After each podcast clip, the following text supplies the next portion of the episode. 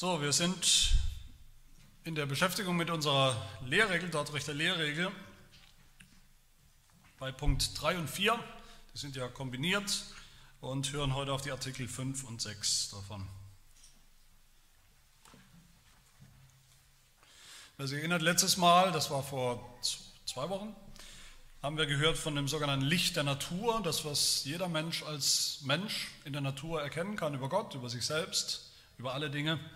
Und heute geht es weiter mit einem, einer Ergänzung sozusagen dazu, einem zweiten Element, über das wir gleich hören werden. In Artikel 5 heißt es deshalb, genauso wie mit dem Licht der Natur verhält es sich auch mit den zehn Geboten, die Gott den Juden durch Moses gegeben hat. Das Gesetz deckt zwar die Größe der Sünde auf und überführt den Menschen mehr und mehr von seiner Schuld, aber es bietet uns kein Gegenmittel dar und gibt uns nicht die Kraft, uns selbst aus dem Elend zu befreien. So bleibt der Sünder, geschwächt durch das Fleisch, unter dem Fluch. Durch das Gesetz kann er die heilbringende Gnade nicht erlangen. In Artikel 6, was also weder das Licht der Natur noch das Gesetz vermag, das tut Gott durch die Kraft des Heiligen Geistes. Durch die Predigt oder den Dienst der Versöhnung, das heißt das Evangelium des Messias, hat Gott beschlossen, diejenigen zu retten, die glauben, sowohl im Alten als auch im Neuen Testament. Wir sind ja immer noch dabei mit diesem Punkt 3 eigentlich, den Menschen zu diagnostizieren, den Menschen als Sünder zu diagnostizieren wie er geworden ist durch die Sünde und wie er heute ist von Anfang an, von Natur an. Und heute kommen wir zum Ende dieser Diagnose und gleichzeitig dann unsichtbar, man sieht es jetzt nicht in der Lehrregel direkt, zum Übergang zu Punkt 4. Punkt 4 ist einfach das, wie wir jetzt aus dem, was wir gehört haben, dem Schlamassel der Sünde, der Sündhaftigkeit, wie wir daraus befreit, wie wir daraus erlöst werden.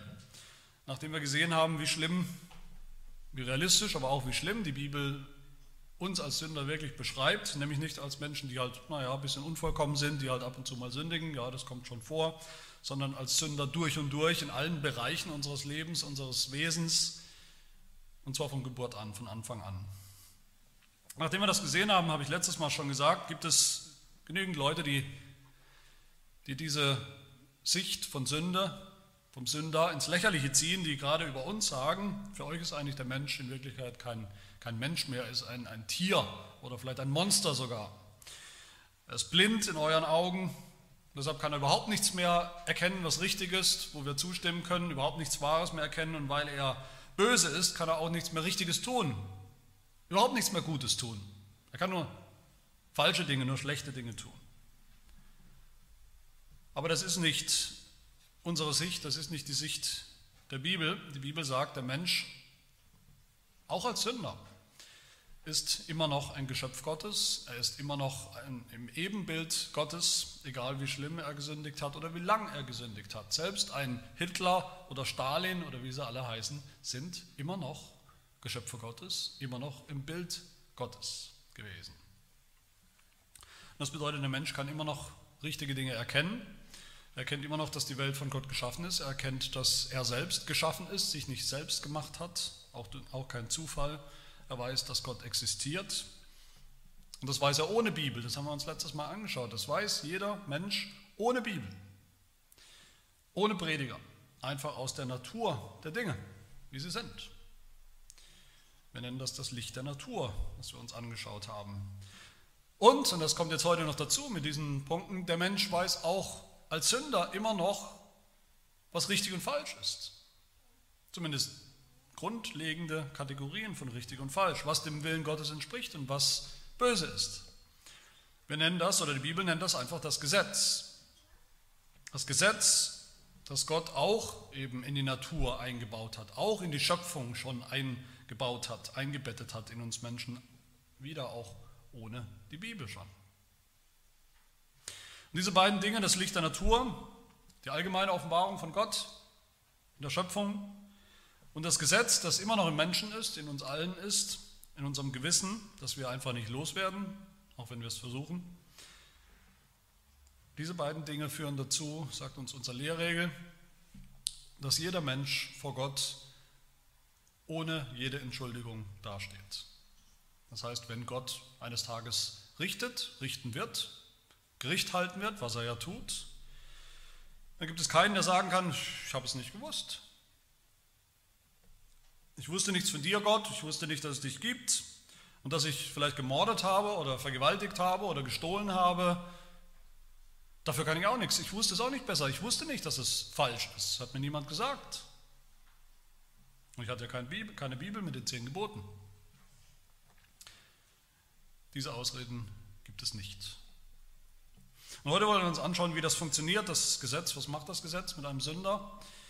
Was kann das Gesetz noch tun? Was kann es nicht mehr tun? Und was hat es überhaupt mit dem Evangelium zu tun, wenn überhaupt das? Zuallererst wollen wir uns fragen, was das Gesetz ursprünglich von Anfang an getan hat. Was meinen wir mit dem Gesetz? Mit Gesetz meinen wir ganz einfach, meint die Bibel, das, wie wir es auch aus, aus dem Alltag kennen, Gesetze kennen wir, wir kennen Gesetze aus dem Straßenverkehr, aus dem Strafrecht, auch aus dem Arbeits, Arbeitsumfeld. Meistens sind wir nicht so positiv eingestellt, wenn wir hören Gesetz, das sind Gesetze, dann reagieren wir erstmal dagegen, denn Gesetz ist irgendwas, was uns einschränkt, besonders beim Verkehr geht uns das vielleicht so. Wir denken, dass es auch ohne geht, was es nicht tut. Ohne Gesetze würde das Zusammenleben nicht funktionieren. Aber in der Bibel ist es anders. In der Bibel ist das Gesetz, das was die Bibel Gesetz nennt, ist zunächst mal durch und durch gut. Das ist eine ganz gute Sache, eine sehr gute Sache. Gesetz meint in der Bibel einfach das, was Gott will, was Gott entspricht, seine guten Gebote, die er den Menschen gegeben hat. Wenn wir uns erinnern an Adam und Eva im, im, Paradies, Gott hat ihnen dieses eine Gebot gegeben, sie sollen nicht essen von einem bestimmten Baum. Und das war ja nicht irgendwas Boshaftes, Bösgemeintes von Gott, dass er ihnen irgendwas vorenthalten hätte. Eigentlich wollte er ihnen gar nichts geben, das war ja genau der umgekehrte Fall. Gott hat ihnen alles gegeben, was sie brauchen. Und auch dieses eine Gebot, das sie halten sollten. Ein gutes Gebot. Gottes Gebot dient dem Leben. Gottes Gebot schützt, sogar beschützt uns. Und in der Bibel, wenn in der Bibel die Rede ist vom Gesetz, ist es zunächst auch durch und durch positiv. Wir denken mal an Stellen wie Psalm 19, wo es heißt, das Gesetz des Herrn ist vollkommen, es erquickt die Seele, das Zeugnis des Herrn ist zuverlässig, es macht den Unverständigen weise. Die Befehle des Herrn, das sind alles Worte fürs Gesetz. Die Befehle des Herrn sind richtig, sie erfreuen das Herz, das Gebot des Herrn ist lauter, es erleuchtet die Augen. Oder Psalm 119, wohl denen, die im Weg untadelig sind, die wandeln nach dem Gesetz des Herrn. Du hast deine Befehle gegeben, damit man sie eifrig befolge. Oh, dass meine Wege dahin zielten, deine Anweisungen zu halten. Dann werde ich nicht zu Schanden, wenn ich auf alle deine Gebote achte. Ist durch und durch gut, das Gebot, das Gesetz. Die Absicht war schon immer, Gott hat das Gebot gegeben, um dem Menschen das Leben zu ermöglichen, dem Leben zu dienen, das Leben zu geben. Wenn Adam das Gesetz, dieses eine Gebot gehalten hätte, hätte er das Leben bekommen, und zwar behalten, ewiges Leben bekommen. Sein Gehorsam gegenüber dem Gebot wäre der Weg gewesen zum ewigen Leben bei Gott. Durch das Gesetz.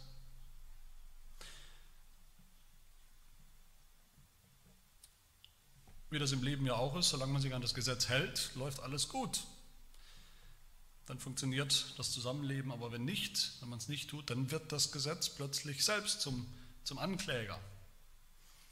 Dann kommt man eben ins Gefängnis oder was auch immer. Und so ist es passiert bei Adam. Er hat das Gesetz gebrochen, er hat das Gesetz nicht gehalten, er hat das Gebot übertreten, er ist zum Übertreter geworden, wie wir ja heute auch noch sagen, wie die Bibel auch sagt. Und seitdem ist eigentlich fast alles anders geworden, auch in Bezug auf das Gesetz. Das ist mein zweiter Punkt, was das Gesetz nicht mehr tut, seit dem Sündenfall. Was sich verändert hat, was es nicht mehr tut. Früher, bei Adam, wie gesagt, das Gesetz war gut, wäre es befolgt. Wenn Adam es befolgt hätte und Eva, wären sie zum Ziel gekommen. Das war der Weg zum Leben. Seit dem Sündenfall ist alles anders. Aber warum? Was genau ist anders geworden und was ist nicht anders geworden? Das wollen wir uns anschauen. Da muss man schon genau hinschauen, weil es da viel Verwirrung gibt. Zunächst mal, was hat sich nicht verändert? Das Gesetz an sich hat sich nicht verändert durch den Sündenfall. Adam hat gesündigt. Adam und Eva haben gesündigt. Das heißt nicht, dass Gott sein Gesetz einfach abgeschafft hat oder sich was Neues ausgedacht hat. Das, was Gott will, das Gesetz, das, was Gott für richtig hält, wo er sagt, das ist richtig und das ist falsch, der Inhalt des Gesetzes hat sich nicht verändert. Natürlich nicht. Und das Gesetz ist auch immer noch gut. Das Gesetz ist nicht das Problem, ist nicht schlecht geworden plötzlich durch den Sündenfall. Als Jesus gekommen ist, als er aufgetreten ist, gepredigt hat, was hat er gesagt? Hat er jemals gesagt zu den neutestamentlichen Gläubigen und Christen, hat er jemals zu ihnen gesagt, wie wir manchmal denken oder auch hören von anderen, lass, uns, lass mich doch bloß in Ruhe mit diesem alten, altbackenen Gesetz. Das kann sowieso keiner mehr halten. Was wollen wir überhaupt noch damit? Das Gesetz ist nur noch schlecht und negativ, das bringt nur noch Verderben, macht nur noch ein schlechtes Gewissen. Was soll man damit? Das hat Jesus nie gesagt. Ganz im Gegenteil. Er hat gesagt, Matthäus 5 in der Bergpredigt, ihr sollt nicht meinen, dass ich gekommen sei, um das Gesetz oder die Propheten aufzulösen. Ich bin nicht gekommen, um aufzulösen, sondern um zu erfüllen. Denn wahrlich, ich sage euch, bis Himmel und Erde vergangen sind, wird nicht ein Buchstabe noch ein einziges Strichlein vom Gesetz vergehen, bis alles geschehen ist. Wer nun eines von diesen kleinsten Geboten auflöst und die Leute so lehrt, der wird der Kleinste genannt werden im Reich der Himmel. Wer sie aber tut und lehrt, der wird groß genannt werden im Reich der Himmel. Jesus war absolut positiv in Bezug auf das Gesetz. Und Apostel Paulus Paulus der Sünder, wie wir, schreibt in Römer 7, Neuen Testament, Neuen Testament. Das Gesetz ist heilig und das Gebot ist heilig, gerecht und gut. Auch heute noch.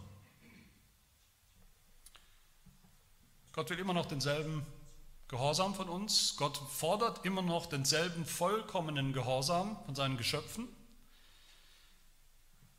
Und zwar mit Recht. Wieso sollte Gott weniger fordern als das, was richtig ist, vollkommen richtig ist? Nur weil wir gesündigt haben. Gottes Gesetz gilt immer noch als Grundgesetz für alle Geschöpfe.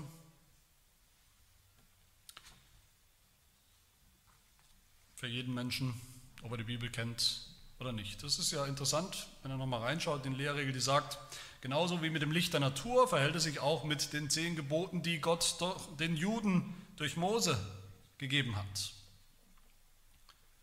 Da könnten wir vielleicht denken, ja klar, die Juden hatten die zehn Gebote. Dieses kleine, klitzekleine Volk, eigentlich nur ein Tropfen Vergleich zur, zum Rest der Welt, der Weltbevölkerung, die kannten diese zehn Gebote, die haben sie bekommen, aber alle anderen kannten sie nicht. Was ist mit, den, mit dem Rest der Welt? Was ist mit denen, die niemals das Alte Testament gelesen haben? Was ist mit denen, die vor, den Menschen, die vor Mose und den zehn Geboten gelebt haben? Was ist mit den Menschen heute, die irgendwo leben, wo sie noch nie von den zehn Geboten gehört haben, wo sie sie nicht kennen, die keine Bibel haben, kein Altes Testament, was auch immer? Aber das meint, die Lehrregel meint das nicht. Die Lehrregel meint hier, dass die zehn Gebote konkret, wie sie aufgeschrieben waren, dann durch Mose, dass das im Grunde nichts Neues war. Gut, sie waren jetzt schriftlich, in Stein gemeißelt sogar, auf diese Steintafeln geschrieben, aber der Inhalt dieser zehn Gebote, der war bekannt. Der ist jedem Menschen eingemeißelt, eingebaut in unser Menschsein, wer wir sind, als Naturgesetz. Woher habe ich das? sagt der Apostel Paulus in Römer 2. Auch da, Apostel Paulus redet von Sündern, von ungläubigen, gottlosen Menschen, die die Bibel überhaupt nicht kennen, die die zehn Gebote vielleicht noch nie gehört haben. Und was sagt er da? Er sagt über sie, Römer 2, Vers 14, wenn nämlich Heiden, die das Gesetz nicht haben, also die zehn Gebote, geschriebener Form, doch von Natur aus tun, was das Gesetz verlangt, so sind sie, die das Gesetz nicht haben, sich selbst ein Gesetz. Da sie ja beweisen, dass das Werk des Gesetzes, könnte auch sagen der Inhalt des Gesetzes, in ihre Herzen geschrieben ist, was auch ihr Gewissen bezeugt. Dazu ihre Überlegungen, die sich untereinander verklagen oder auch entschuldigen. Damals schwarz auf weiß. Sünder, die die zehn Gebote vielleicht, wie gesagt, noch nie gehört haben in der Form, wie wir sie im Alten Testament finden, kennen sie doch.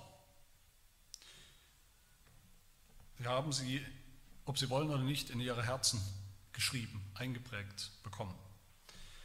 Und der Beweis dafür, sagt Paulus, ist ihr Gewissen, dass Menschen immer noch ein Gewissen haben. Ein Gewissen, das schlägt, das sogar noch schlägt beim schlimmsten, verruchtesten Sünder, den wir uns vorstellen können, wenn er etwas Falsches, Böses tut. Das uns anklagt, ein Gewissen, das anklagt.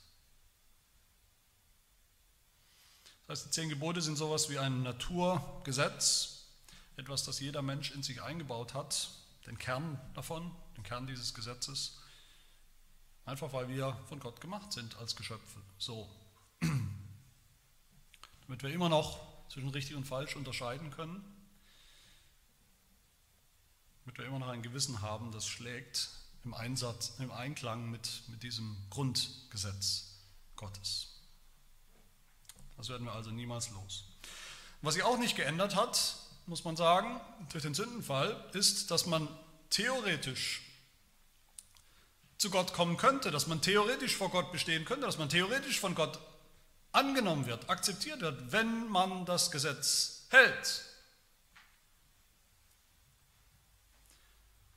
Dass wir gerecht werden können, wenn wir das Gesetz halten.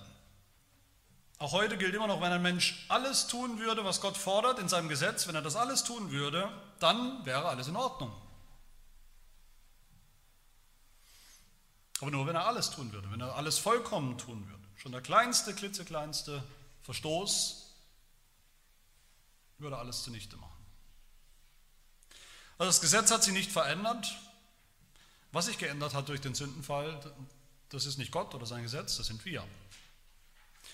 Wir sind jetzt Sünder, wir sind jetzt anders seither. Wir sind nicht mehr gut, wir strotzen nicht mehr voller Kraft. Einfach hinzugehen und zu sagen, ja, ist doch kein Problem, die Gebote, das halte ich mühelos aus eigener Kraft. So wie das Adam noch konnte, hätte gekonnt. Wir sind schwach und ich glaube, das wissen wir alle. Jedes Mal, wenn wir uns, wenn wir ins Gesetz hineinschauen, wissen wir, wie schwach wir wirklich sind. Die Lehrregel sagt, so bleibt der Sünder geschwächt durch das Fleisch, also durch die Sünde, die wir in uns haben, unter dem Fluch. Durch das Gesetz kann er die heilbringende Gnade nicht erlangen. Ich habe gerade gesagt, theoretisch wäre das noch möglich, wäre das noch denkbar, dass jemand das ganze Gesetz hält und dann oder so zu Gott kommt, zum ewigen Leben. Das Gesetz lässt diesen Weg eigentlich offen. Das Problem ist, dass wir schwach sind, geschwächt sind durch die Sünde. Das weiß jeder, der sich mal vornimmt, auch nur einen Tag lang, vielleicht 24 Stunden lang oder einen, einen Tag, Tagesablauf, bis wir ins Bett gehen, mal komplett radikal, kompromisslos, vollkommen nach den zehn Geboten zu leben. Das weiß jeder, denke ich, wie wir da abschneiden. Es sei denn, man hat eine sehr oberflächliche Sicht von den Geboten oder eine sehr rosige Sicht von sich selbst. Dann kommt man vielleicht dahin zu sagen, naja, heute hat es geklappt oder fast, fast geklappt. Deshalb sagt die Lehre des Gesetzes immer noch da, aber das Problem ist, das Gesetz bietet uns kein Gegenmittel gegen unsere Schwachheit. Es gibt uns nicht die Kraft, uns selbst aus dem Elend zu befreien.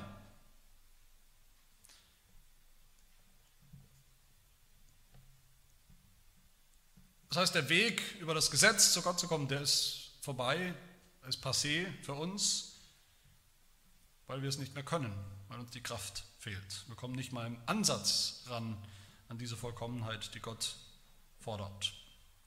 Wir sind geschwächt, wir sind tödlich verwundet durch die Sünde. Und deshalb sagt Paulus in Römer 3 ganz kategorisch, dass Auswerken des Gesetzes kein Fleisch vor Gott gerechtfertigt werden kann. Es geht nicht mehr, es kommt nicht mehr vor.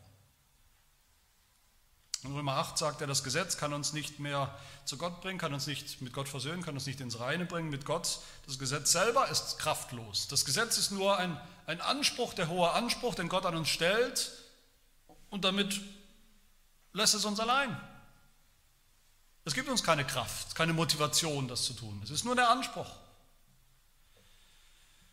Römer 8, Vers 3 sagt Paulus, denn was dem Gesetz unmöglich war, weil es durch das Fleisch kraftlos war. Saft und kraftlos, das Gesetz. Es ist nur ein Anspruch, ein Maßstab.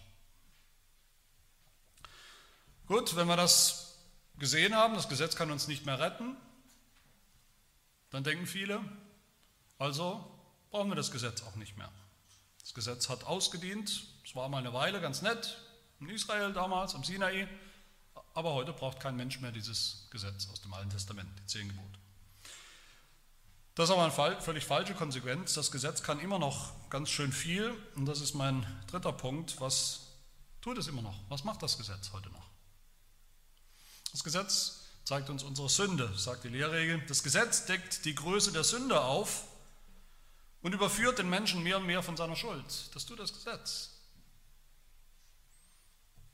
Wir reden ja oft von Sünde, Christen reden oft von Sünde, nicht weil es viel Spaß macht, ich weiß nicht, ob es irgendjemandem Spaß macht, viel von Sünde zu reden, sondern weil die Bibel selber oft von Sünde redet, weil es nun mal das Hauptproblem, das Grundproblem ist, was wir Menschen haben, was zwischen uns und Gott steht, die Sünde. Das ist das Hauptproblem und das Evangelium ist die Antwort. Also reden wir von Sünde, aber trotzdem stimmt es sicherlich, dass viele Christen sehr, sehr schwammig und oberflächlich von Sünde reden. Einfach Sünde ist irgendwas, das, das passt mir halt nicht, das gefällt mir halt nicht. Der Maßstab ist unklar oft.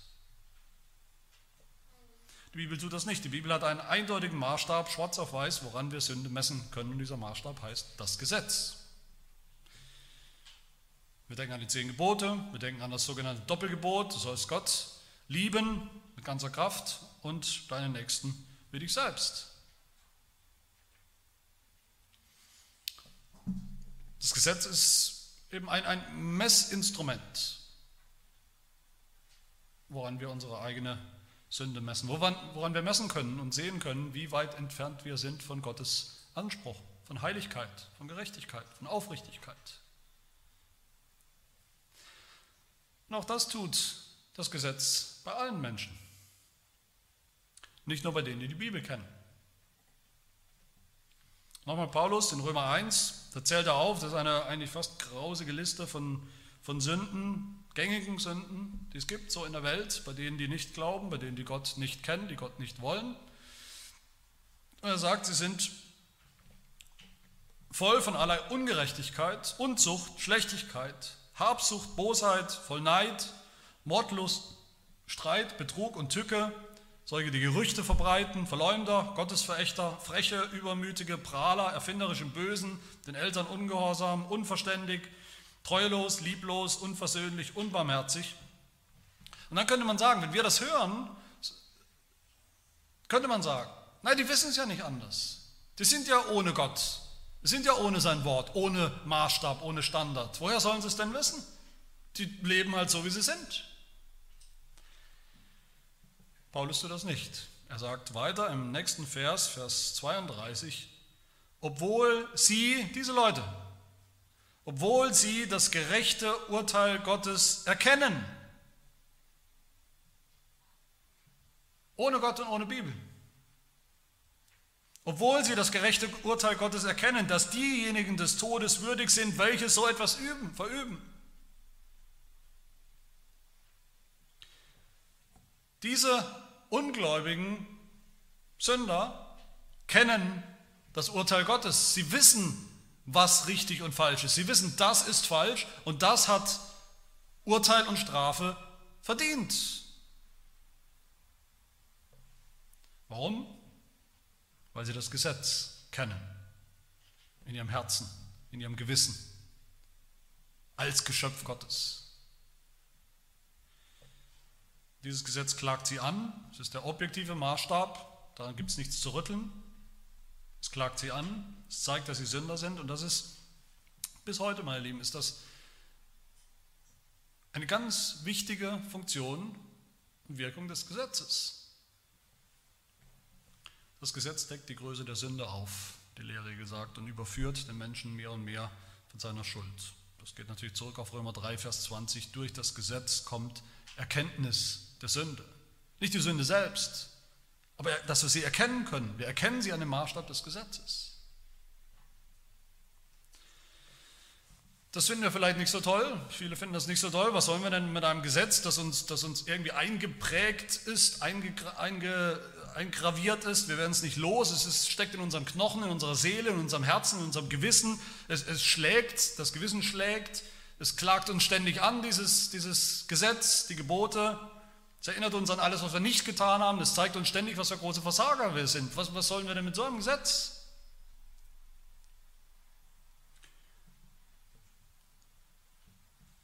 Aber so ist es nun mal im echten Leben mit allen negativen Diagnosen. Die will kein Mensch. Kein Mensch will das. Kein Mensch will ständig gesagt und gezeigt haben, dass er Krebs hat. Und doch ist das der erste Schritt zur Heilung. Das führt mich zu meinem letzten Punkt, was das Gesetz mit dem Evangelium zu tun hat. Das Gesetz zeigt uns, gelinde gesagt, unsere, unsere hoffnungslose Lage. Dass wir von Gott verflucht sind als Gesetzesbrecher. Dass wir kraftlos sind, auch nur einen Tag oder eine Stunde oder einen Augenblick wirklich vollkommen das zu tun, was Gott will. Das schaffen wir nicht mehr. Völlig illusorisch.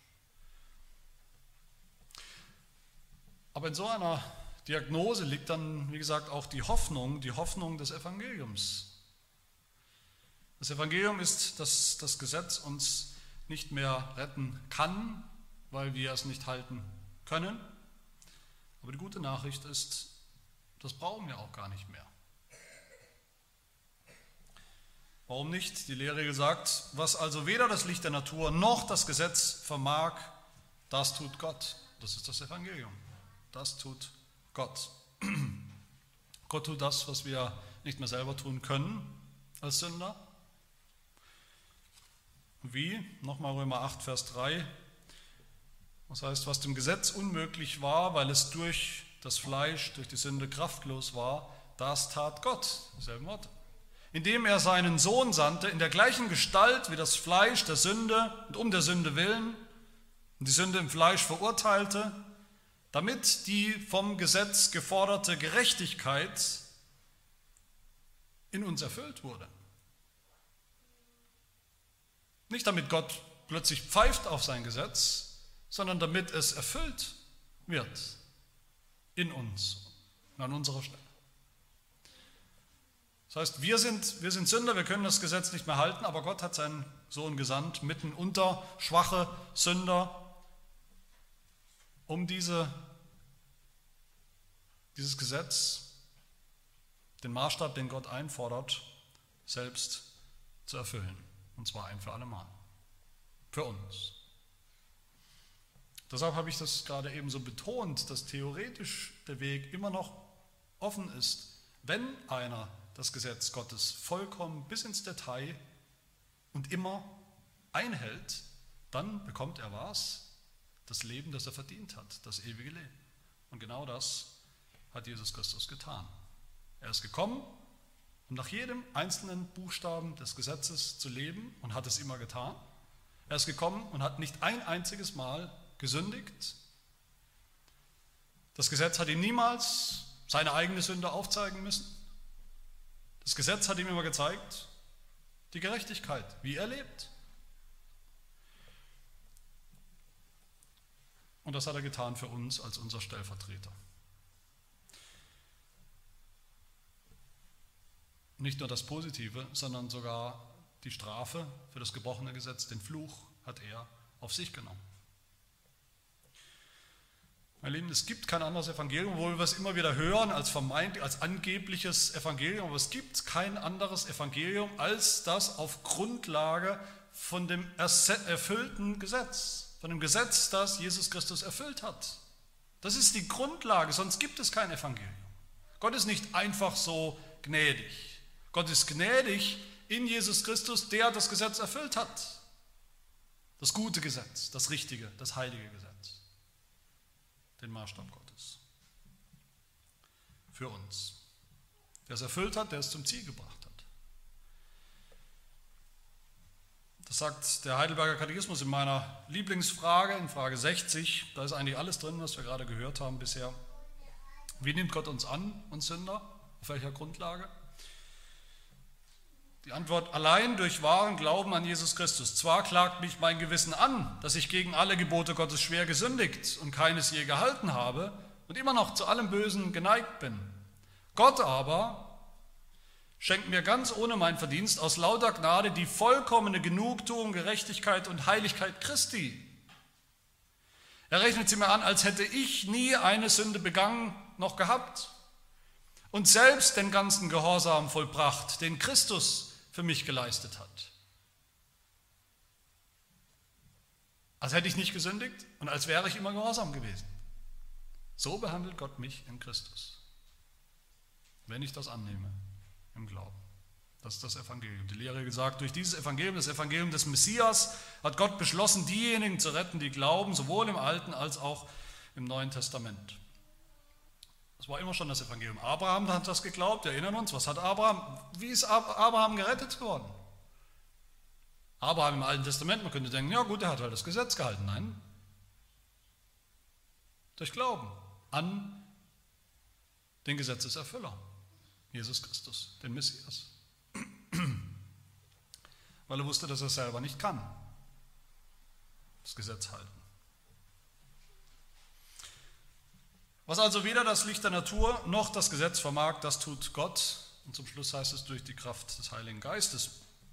Warum kommt, warum kommt der Heilige Geist jetzt hier ins, ins Spiel? Was hat der Heilige Geist jetzt damit zu tun? Vielleicht erinnern wir uns nochmal, wie gesagt, wir sind jetzt am Ende der Diagnose des Menschen, des Sünders.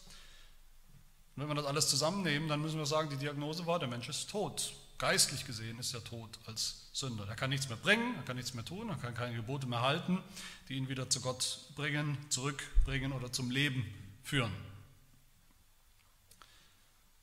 Was braucht der Mensch dann? Was braucht der Sünder? Er braucht neues Leben, er braucht eine Auferweckung, er braucht eine Auferstehung. Und genau das ist nach der Bibel die besondere, einzigartige Aufgabe, das besondere Wirken des Heiligen Geistes. Das ist das, was er tut. Sünder, die tot sind, ein Tal voller Skelette, wie das äh, Prophet Hesekiel sieht, Hesekiel 37, wo sie nichts tut, wo kein Leben mehr da ist, die zum Leben zu erwecken. Das tut der Heilige Geist. Und wie tut er das? Hesekiel 37. Gott sagt zu dem Propheten, Weissage über diese Gebeine, über diese Knochen, sprich, sprich zu ihnen, ihr verdorrten Gebeine, hört das Wort des Herrn. So spricht Gott, der Herr, zu diesen Gebeinen. Sehe, sieht, seht, ich will Odem in euch kommen lassen, dass ihr lebendig werdet. Odem, der Atem, der Hauch des Heiligen Geistes, wie am Anfang in der Schöpfung. Das tut der Heilige Geist. Und er tut es wie? Er tut es durch die Weissagung, Predigt, das Wort Gottes. Und sagt die Lehrregel das dann zum Schluss durch die Predigt oder den Dienst der Versöhnung, das heißt das Evangelium des Messias, hat Gott beschlossen, diejenigen zu retten, die glauben.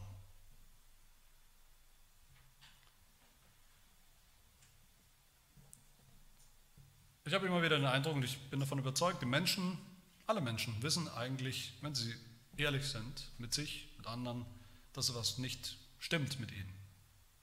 Alle Menschen. Dass sie Sünder sind. Und sie suchen überall, in allen Formen suchen die Menschen nach einer Lösung des Problems, nach Erlösung, wenn man so will. Sie suchen überall, nur nicht da, wo Gott es versprochen hat, nämlich im Evangelium, in der Predigt des Evangeliums. Möge das bei uns anders sein, mögen wir erkennen, dass das Gesetz Gottes immer noch gut ist, wunderbar, rein, heilig, dass es richtig ist, der einzige Maßstab von, von dem, was richtig ist, der Inbegriff von dem, was gut und böse ist und richtig ist. Mögen wir erkennen, dass wir und wie wir, in welchem Ausmaß wir selbst schuldig werden immer wieder am Gesetz Gottes. Und möge uns das, wie der Apostel Paulus sagt, dann in die offenen Arme von Jesus treiben, der die richtige Adresse ist, weil er das Gesetz gehalten hat und erfüllt hat, sodass wir nur noch eins zu tun brauchen, nämlich zu glauben an ihn, der Gesetzeserfüllung. Lass uns deshalb die Predigt auch schätzen, die Predigt des Evangeliums jedes Mal, wo wir sie hören, als den Balsam, den wir brauchen, wegen unserer verwundeten und belasteten Gewissen und Seelen, gegen die das Gesetz immer wieder als Anklage aufsteht.